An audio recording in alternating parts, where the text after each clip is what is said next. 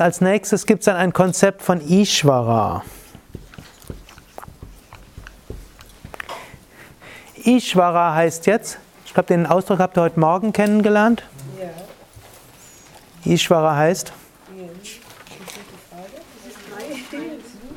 Persönlicher Gott. Mhm. Und Ishvara nimmt drei Gestalten an, nämlich Brahma,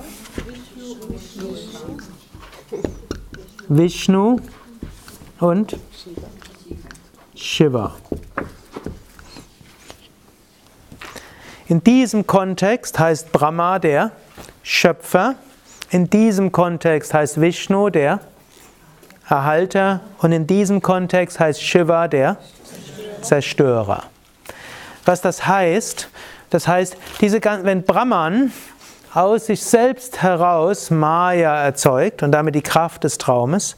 Und dann daraus eine Welt entsteht und damit diese ganze Welt der Namen und Formen, dann ist die nicht irgendwo nur so automatisiert ablaufend, vielleicht nach irgendwelchen Gesetzmäßigkeiten, dann läuft die Welt von selbst ab, sondern hinter der ganzen Welt ist dann auch ein Bewusstsein und dieses Bewusstsein hinter der ganzen Welt schöpft, erhält und zerstört, ist aber als Brahma, Vishnu und Shiva tätig.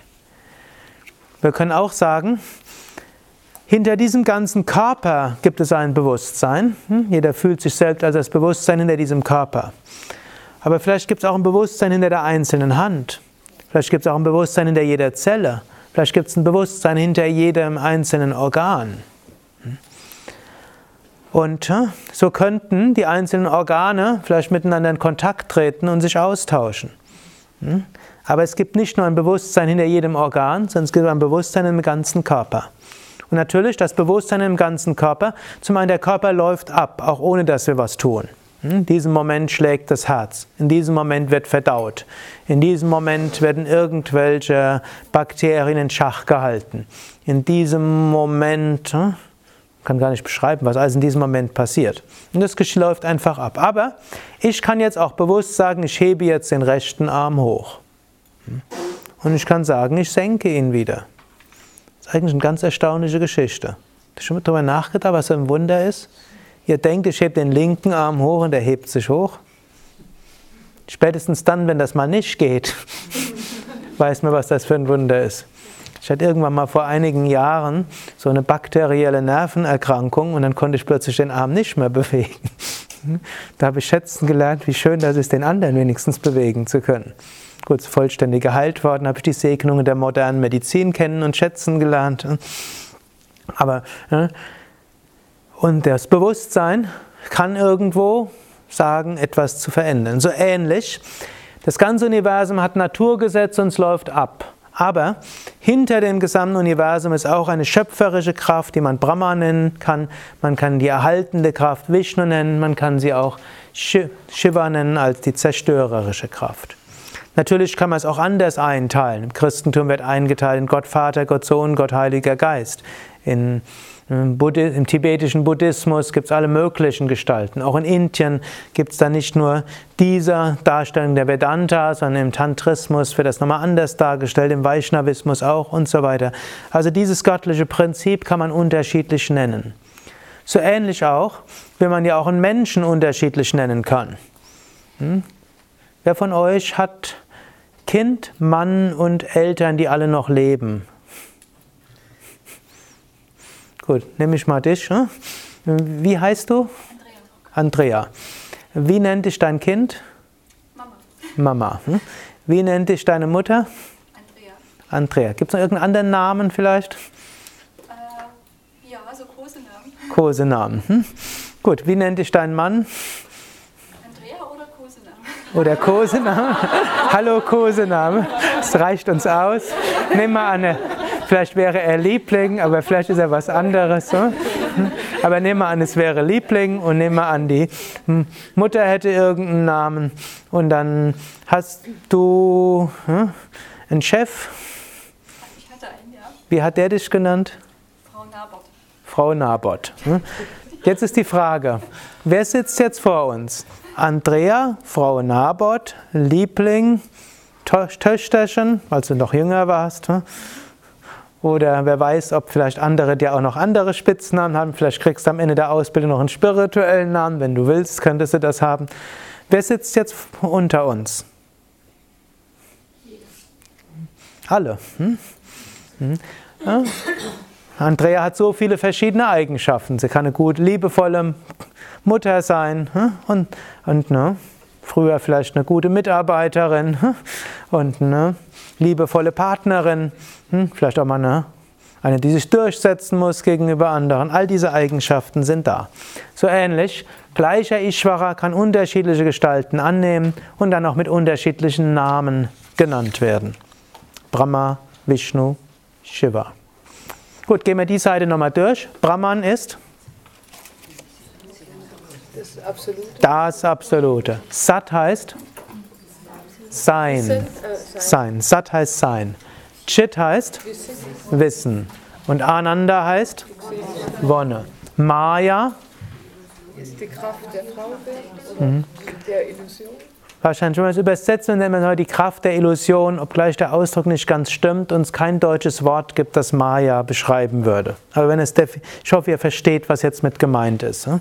Also Illusion, Kraft der Illusion. Jagat heißt? Die, eigentlich, also die Welt, aber es ist eine geträumte Welt, weil es eben mit Maya ist. Karana heißt? Kausal. Sukshma heißt? Astrale der Feinstoff. Stula heißt grobstofflich. Ishvara heißt persönlicher Gott, sagt man. Also nicht, dass jeder seinen persönlichen Gott hat, sondern eben Gott, persönlicher Gott im Sinne von Gott, der auch was tut und er wird manifestiert sich als Brahma, als Schöpfer, als Erhalter und als Zerstörer. Es gibt noch etwas anderes als Ishvara, da weiß ich nicht, ob ihr das schon gehört habt, ansonsten hört ihr das noch mehr im Rahmen, wenn ihr mal über Mantra-Weihe sprecht, mehr über Mantras. Es gibt den Ausdruck Ishta Devata. Habt ihr den Ausdruck schon gehört? Ishta Devata heißt der persönliche Bezug zu Gott. Ishta heißt geliebt und Devata heißt in diesem Kontext Gott. Können Sie auch sagen, der liebe Gott aber es ist so der persönliche Bezug zu Gott. Hm? So ähnlich hm? wie jetzt in dem Beispiel. Andrea macht so vieles, aber das Kind wird Bezug zu dir wird sein Mami. Hm? Und sie macht so vieles und der Bezug deiner Mutter zu dir wird immer sein Tochter.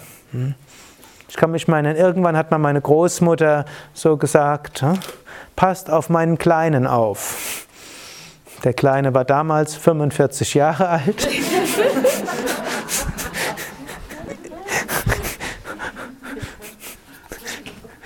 Und ich habe mich da sehr amüsiert drüber.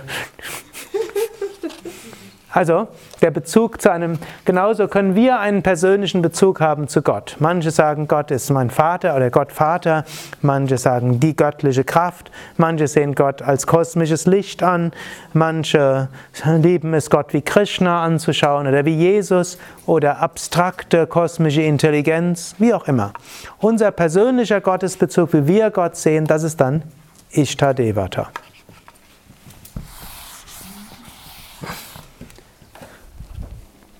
Gut. Ein weiteres Wort ist jetzt Avidya. Wir können sagen, das links wäre Makrokosmos, die ganze Welt. Rechts ist Mikrokosmos, das betrifft uns direkt. Wir sind Atman und Atman ist gleich Brahman. Wir sind eigentlich die Weltenseele, das unendliche Bewusstsein Satchit Ananda. Jetzt sind wir aber Avidya unterlegen und Avidya heißt Unwissenheit, Unwissen. Ihr wisst alle, was Vidya heißt? Wissen. Und zwar sowohl praktisches Wissen als auch Weisheit, als auch intuitives Wissen. Also Vidya im Sanskrit ist sehr vielfältig. Avidya heißt, wir sind unwissend. Und weil wir unwissend sind, identifizieren wir uns mit Upadi. Upadi wird manchmal besetzt begrenzendes Attribut, manchmal auch mit Instrument und man kann auch es nennen als Fahrzeug oder Gefäß. Da gibt es drei. Es gibt Karana Sharira. Es gibt Sukshma Sharira. Soll ein R sein.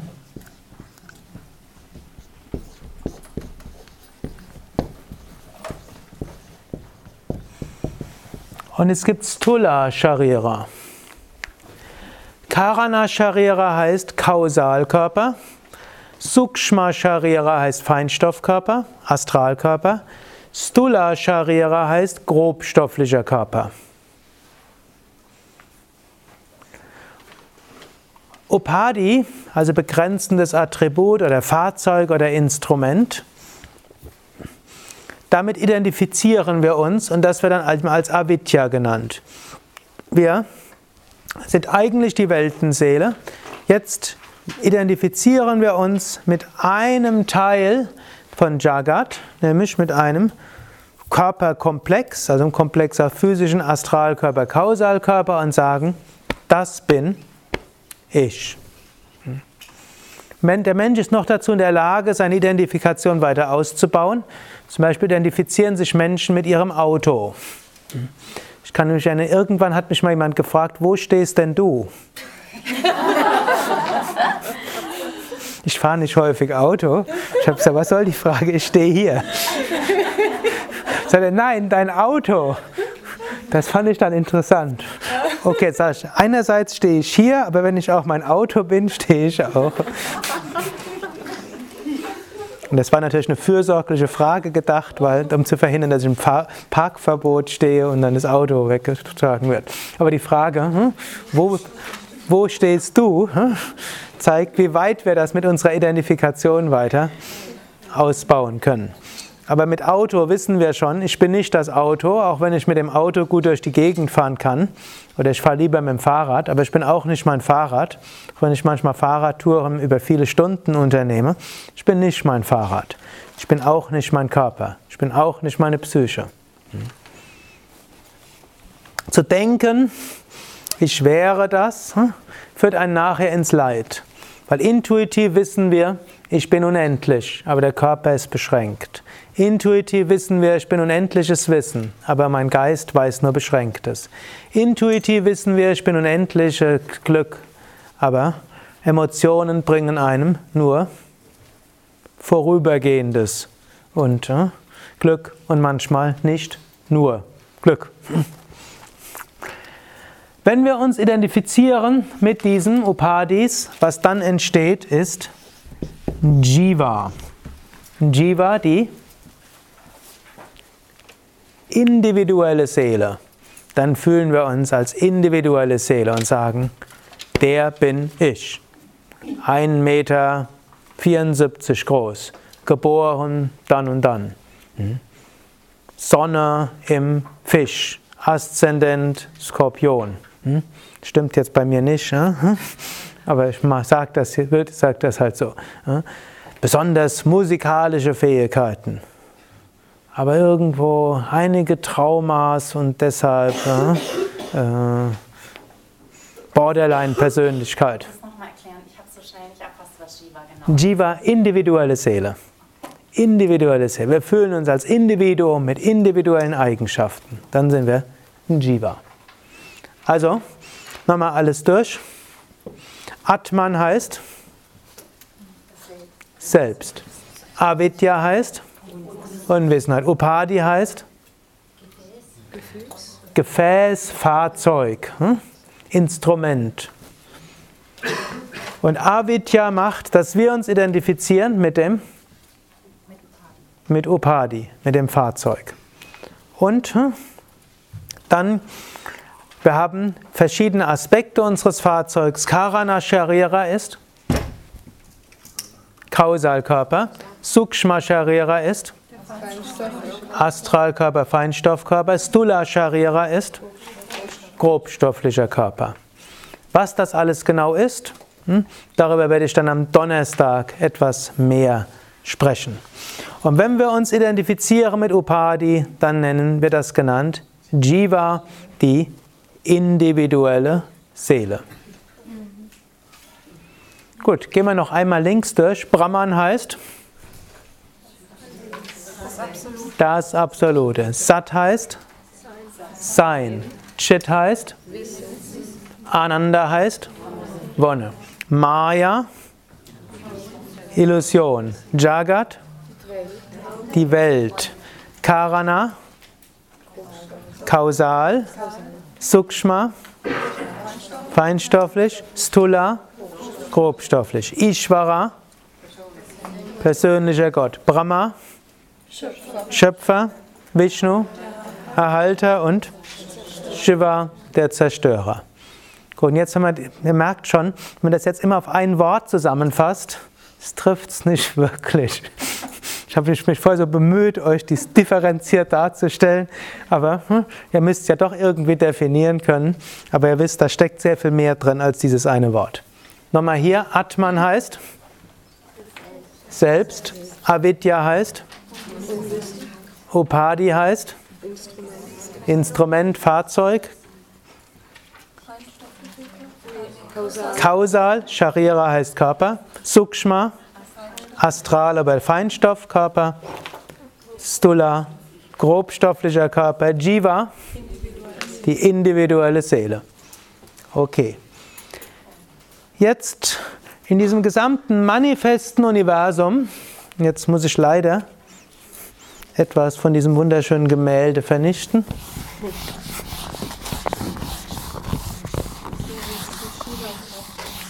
Jetzt muss ich Shiva sein, damit ich wieder als Brahma tätig sein kann.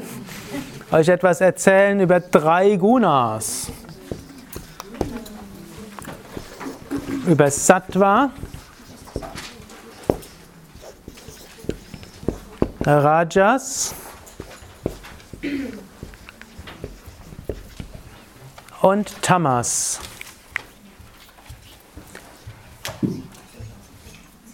Drei Gunas heißt die drei Eigenschaften in der Natur. Also wenn Brahman träumt, dann besteht alles in dieser Welt aus drei Grundkräften. Dort gibt es Sattva. Sattva ist die man kann sagen, Reinheit, das Lichte, das nach oben Strebende, das nach Wissen Strebende, letztlich auch im menschlichen Geist das Freudevolle. Rajas ist das Unruhige, das in Bewegung bringende, im menschlichen Emotionen das Leidenschaftliche hm, und das hm, Unruhige, auch Nervöse. Und Tamas ist das Zusammenziehende, das Träge, das nach unten bringende, in der menschlichen Psyche das träge, traurige, feste, grobstoffliche.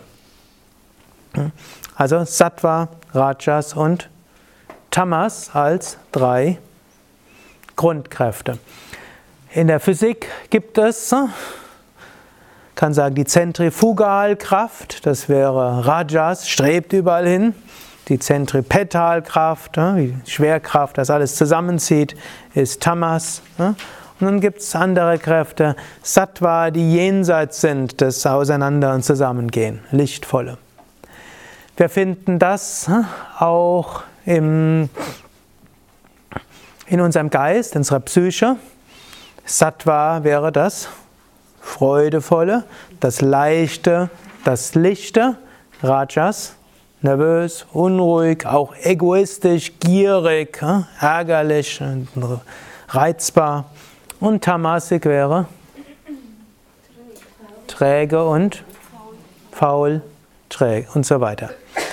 Jetzt im Yoga heißt es, wir wollen ja, wir wollen ja zurückkehren zu Brahman was eigentlich paradox ist, denn wir sind Brahman.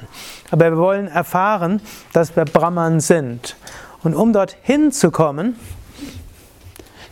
können wir zum einen uns fragen, wer bin ich? Wir können uns von Identifikationen lösen Das ist der Weg des Jnana Yoga.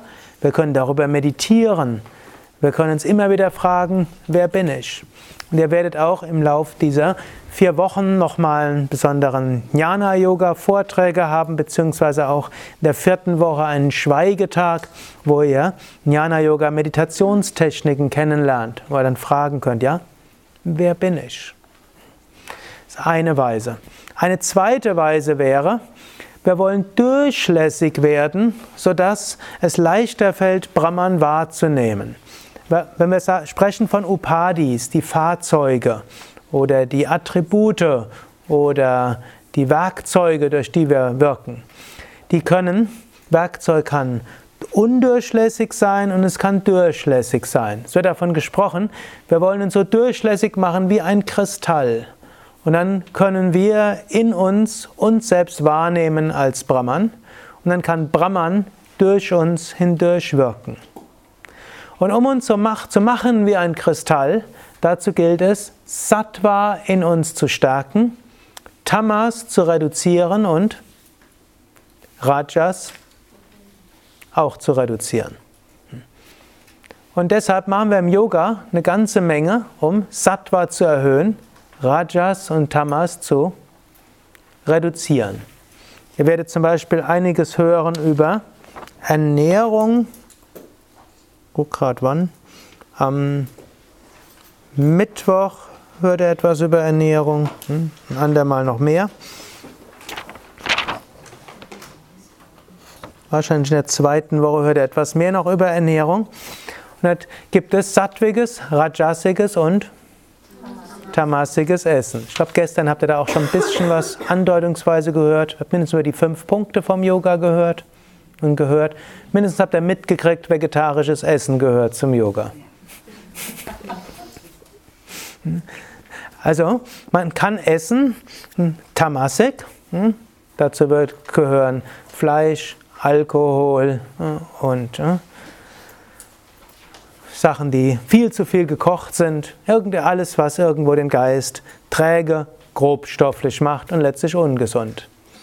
Rajas ist das, was den Geist unruhig macht. Zum Beispiel Kaffee, Schwarztee, Schokolade, Auszugszucker und so weiter. Also weißer Zucker hm? macht den Geist unruhig. Hm? Oder sehr viel Chili und Cayenne. Und dann gibt es Sattvik und Sattvik ist Obst, Gemüse, Salat, Vollkornprodukte und äh, Hülsenfrüchte es in Milchprodukten ist, ist so eine Geschichte. Hm? Wenn die Kälber nicht so gewaltsam von den Müttern weggerissen würden und wenn die Bullen nicht umgebracht würden und die Kälber in großer Menge auch und die Kühe im Alter von sechs Jahren, die könnten ja 20 werden, in sechs Jahren nicht umgebracht würden, wenn sie nicht mehr genügend Milch geben würden, könnte man Milch auch zu den sattwigen Kategorien zählen. Ansonsten hm? wird man, kann man auch sehr gut ohne Milch äh, leben. Aber von der Wirkung auf den Geist gilt Milch als Sattweg, äh, sage ich, obgleich ich selbst vegan, also ohne Milchprodukte lebe. Also Ernährung Sattwig. Des Weiteren, wir können Sattwig, Rajasige und Tamasige Körperübungen machen. Es gibt Körperübungen, wenn man die macht und nachher fühlt man sich ganz aufgeregt. Es gibt andere, da fühlt man sich danach müde. Und es gibt solche, da fühlt man sich leicht und weit und angenehm. Und das natürlich ist Asanas, gehört dazu. Obgleich natürlich Asanas und Pranayama verträgt sich natürlich auch mit sportlicher Betätigung. Das muss ja nicht tamasik werden. Also dann können wir hm, atmen. Sattvik, Rajasik und Tamasik. Tamasiges Atmen wäre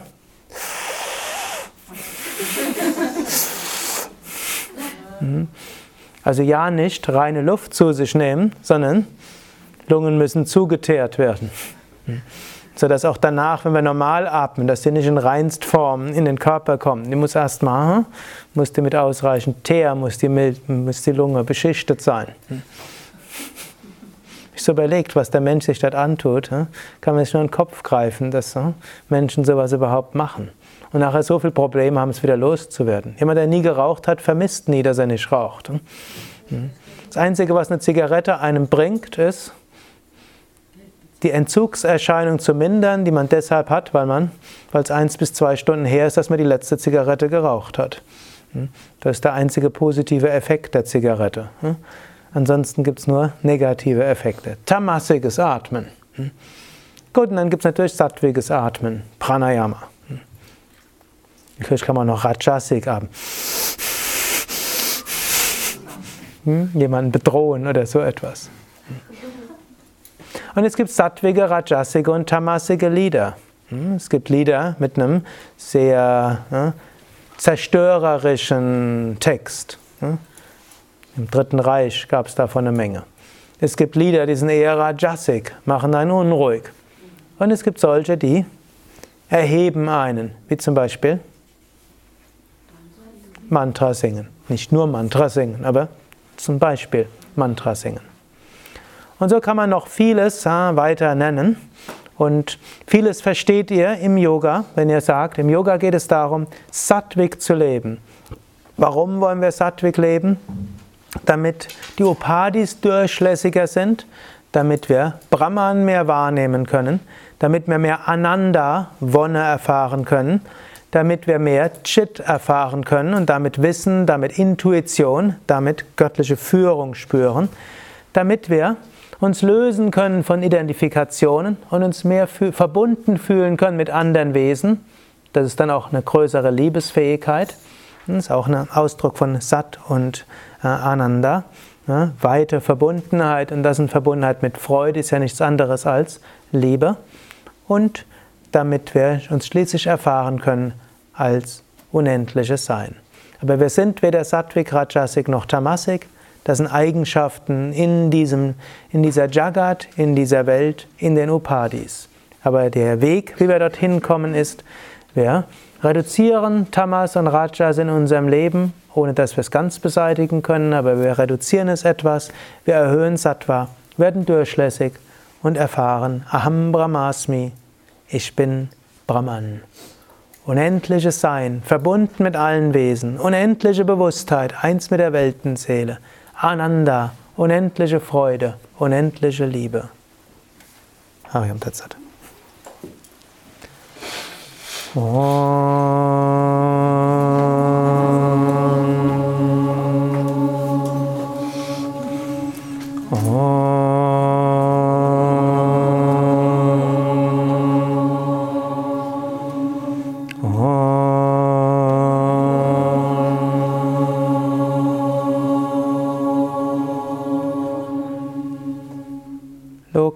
Samasta sukino bhavantu asatoma satgamaya tamasoma jyotirgamaya mrityorma mritam gamaya Om Shanti Shanti Shanti Om Frieden Frieden Frieden हम बोलो सतगुरु शिवानंद महाराज की जय बोलो श्री विष्णवानंद महाराज की जय